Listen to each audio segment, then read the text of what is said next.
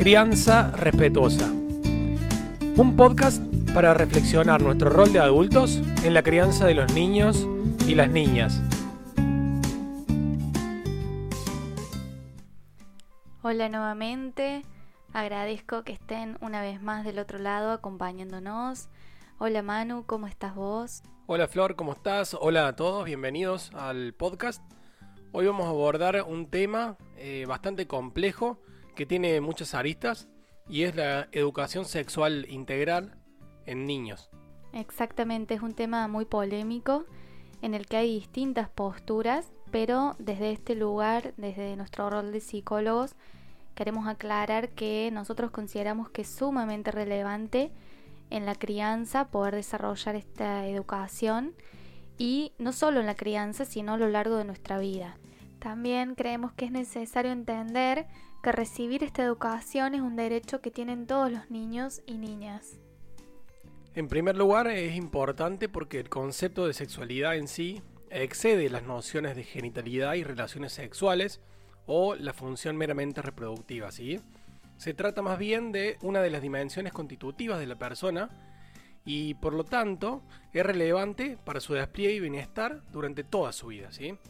Abarca aspectos biológicos, psicológicos, socioculturales también, afectivos, éticos, entre otros, y todo ello debe inscribirse en un marco más amplio de valores donde se instruya la tolerancia, el respeto, la igualdad y la responsabilidad. Por eso mismo creemos que la educación sexual no debería ser una charla puntual con los niños o las niñas en un momento determinado, sino una actitud constante de apertura y de diálogo. Para empezar, eh, nos vamos a preguntar qué contenidos incluye esta educación, ¿no? Por un lado, el conocimiento y cuidado de nuestro propio cuerpo y del cuerpo de los demás, incluyendo aspectos físicos, socioafectivos, entre otros. El respeto del otro, cuáles son los estereotipos de género, cuál es la diversidad de orientación e identidades sexuales, lo que tiene que ver con vínculos afectivos también y cuidados en las relaciones sexuales. A su vez, incluye todo lo que tiene que ver con el respeto a la intimidad propia y ajena y a la necesidad de consentimiento en nuestras relaciones para que podamos ser personas que respetamos tanto nuestra intimidad como la de los demás. También implica el desarrollo de competencias y habilidades psicosociales, esto sería poder adquirir saberes y habilidades para desenvolvernos en nuestra vida y enfrentar desafíos, expresar sentimientos y emociones, construir valores de convivencia. También eh, incluye confianza, libertad y seguridad para expresar ideas u opiniones. Exacto, también podemos agregar desarrollo de comportamientos de autoprotección, por ejemplo, que son habilidades y saberes para identificar situaciones de potencial riesgo y aprender a defenderse. Aprender a identificar a aquellas personas adultas en las que el niño o la niña pueden confiar y acudir en caso de necesitar ayuda. Aprendizaje sobre los secretos y aquellas situaciones que se ven obligados a no contar eh, algo vivido que los incomode, por ejemplo. Y también podríamos agregar la prevención de situaciones de, de abuso infantil que para eso tienen que entender la distinción de cuándo una interacción puede ser adecuada y cuándo no lo es, ¿sí? porque nos incomoda y, de esa forma poder sentirnos autorizados a decir no frente a eso. Y en relación a esto también es importante que los niños puedan aprender cuál es el significado de los secretos, ¿sí? Para que sepan que nadie puede obligarlos a guardar secretos de cosas que los hagan sentir incómodos, los hagan sentir mal o confundidos. También podemos tener en cuenta el conocimiento y la exploración del contexto. A su vez, recibir este tipo de educación nos permite tener cierto conocimiento de las distintas formas de organización familiar, sus dinámicas y poder valorar y respetar los modos de vida diferentes a los propios. También les permite a los niños tener ciertos conocimientos básicos del proceso de gestación y nacimiento y poder eh, comprender la igualdad de oportunidades que tienen los niños y las niñas. Desde este lugar consideramos que estos son los contenidos básicos sobre educación sexual en líneas muy generales, ¿sí? Pero bueno, en concreto, eh, ¿qué, beneficios trae para nuestros niños y niñas eh, que reciben una educación sexual integral? En consulta recibimos mucho esta situación de papás que consideran que exponer a los niños a la educación sexual es quizá adelantarlos evolutivamente y en realidad no. en, este, en este capítulo vamos a indagar sobre cuáles son esos beneficios que trae acercarlos a los niños a la educación sexual. Sí, yo creo que ocurre mucho esto, estos miedos o estos desacuerdos de parte de madres y padres, porque consideran que hablar de educación sexual es hablar específicamente o únicamente de relaciones sexuales, ¿no? Y justamente lo que vamos a hacer hincapié en este capítulo es que educación sexual integral abarca mucho más, que relaciones sexuales, como veníamos diciendo, todos los contenidos que incluye. Poder eh, brindar educación sexual integral les permite a los niños conocer y ejercer sus derechos para poder decidir con más claridad. También promueve la confianza en ellos mismos y el sentido de responsabilidad. También hace que los niños no queden solos con sus miedos, incertidumbres y curiosidades, porque en este punto es importante remarcar que todos los niños y niñas tienen inquietudes y necesitan comprender el mundo que los rodea. Y que si no somos los adultos responsables quienes respondemos estas dudas, ellos se van a ir creando e imaginando respuestas y explicaciones fantasiosas, conclusiones erróneas, basadas por ahí en datos dispersos que escuchen o leen, sean ciertos o no como hemos dicho en otros capítulos, ¿no? Cuando nosotros no brindamos explicaciones, bueno, ellos de alguna manera las crean. Asimismo, ante una situación desconocida, todos somos más vulnerables porque si no tenemos información no podemos predecir qué va a pasar, qué puede salir mal, qué posibles opciones de respuesta podemos desplegar para resolver una determinada situación. El desconocimiento nos hace más inseguros porque sin datos no podemos prever cuál va a ser nuestra forma de actuar. En cambio, cuando tenemos conocimientos, estamos mejor preparados para enfrentarnos a la vida y, por supuesto, más tranquilos. El saber nos da cierta seguridad. Entonces, eh, siempre decimos que la mejor prevención es el conocimiento. Los niños deben saber cómo funciona su cuerpo, deben saber que hay riesgos y también que esos riesgos son evitables. Y también muy importante es que ellos puedan saber decir que no ante una situación que los violente, que les desagrade. Por lo tanto, una persona que esté informada desde pequeña va a ser segura de sí misma, va a hacer que tenga una buena autoestima, se pueda comunicar con fluidez, con sinceridad con sus papás y sus mamás, va a estar mejor preparada para evitar riesgos o enfrentar posibles situaciones de abuso, que es lo que más viene a consulta, ¿no? Estos miedos que sienten los papás o las mamás de que les ocurra a sus hijos. Excelente, excelente. Eh, la educación sexual como responsabilidad de los padres, entonces podemos pensar que es un proceso gradual que comienza con el nacimiento del niño y continúa durante toda su infancia y adolescencia, respetando en todo momento la evolución y madurez de los hijos también. La sexualidad es algo que está presente desde el nacimiento de los niños, eh, los bebés reciben diversos estímulos que están relacionados con la sexualidad y a medida que van creciendo aparecen nuevos estímulos que generan en los niños la búsqueda de gratificación de, necesidades y los cuidadores acompañarán con sus gestos, actitudes, permisos y respuestas. Los niños siempre tienen sensaciones placenteras en su cuerpo, sentimientos amorosos hacia otras personas y también pensamientos y preguntas que se relacionan con la sexualidad sobre temas como la reproducción y las diferencias entre el hombre y la mujer.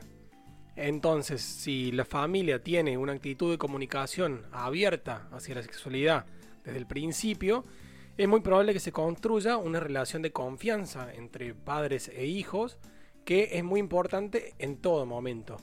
Pero además va a ser fundamental en la adolescencia porque esto va a permitir hablar de ciertos temas con naturalidad en un periodo en el que particularmente la comunicación se hace más difícil. Entonces si sentamos una buena base, se nos va a hacer más fácil después también en la adolescencia. Bien, y como vemos, con todo lo que venimos explicando, podemos pensar que eh, comprender y recibir este tipo de educación no solo nos permite prevenir ciertas situaciones, sino también poder disfrutar y sentir placer o sentirnos plenos cada uno de nosotros en nuestra identidad y nuestra sexualidad con todos los aspectos que implica, es decir, pensamientos, sentimientos, emociones, conductas, etc. Bien, ¿qué es importante que tengamos en cuenta cuando los niños nos van a ir preguntando sobre temas relacionados a la sexualidad? ¿sí? Primero, siempre es importante contestar las preguntas en el momento que surjan, sin postergar demasiado la respuesta. Es importante que aprovechemos esos momentos porque cuando los niños manifiestan curiosidad, están más receptivos para escuchar y de esta manera se va a facilitar la comprensión de lo que nosotros les informemos.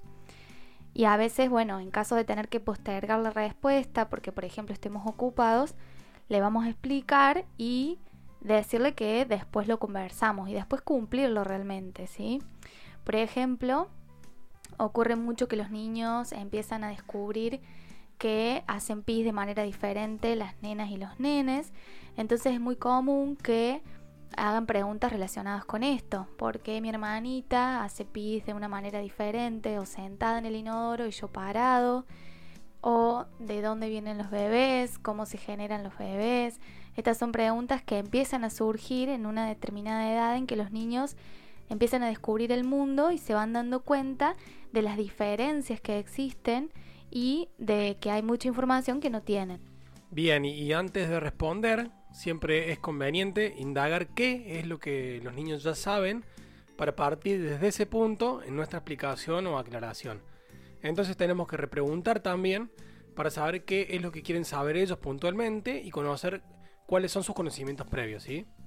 Bien, también es importante que nosotros podamos responder con naturalidad y de manera abierta. Si bien es un tema que muchas veces no sabemos cómo manejarlo o que son preguntas que nos sorprenden o nos incomodan a veces a nosotros como adultos, es importante que lo hagamos con naturalidad, porque de esta manera les estamos transmitiendo que es un tema del cual podemos hablar sin vergüenza, sin pudor en nuestra casa. En cambio, si nosotros evitamos responder a sus preguntas o contestamos rápidos para salir del paso, les estamos comunicando una idea diferente y estamos dando un mensaje de que no es algo de lo que se puede hablar abiertamente. Entonces los niños van a entender que es mejor no preguntar mucho, entonces cuando tengan dudas o necesiten saber algo no van a acudir a nosotros.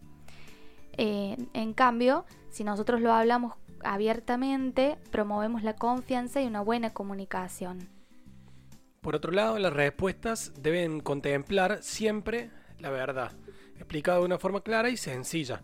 No ayuda a la comprensión de la realidad que se hable a los niños de mitos como los bebés vienen de París o los trae la cigüeña, ni que se usen términos confusos como por ejemplo mamá se tragó una semilla que crece dentro del estómago.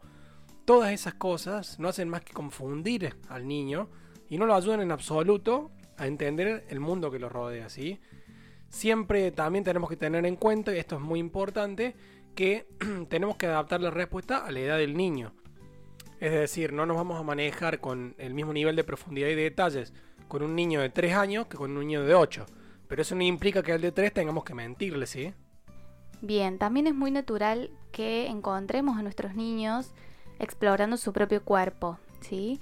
En estas situaciones es importante mantener una actitud de comprensión, de escucha, de apertura al diálogo.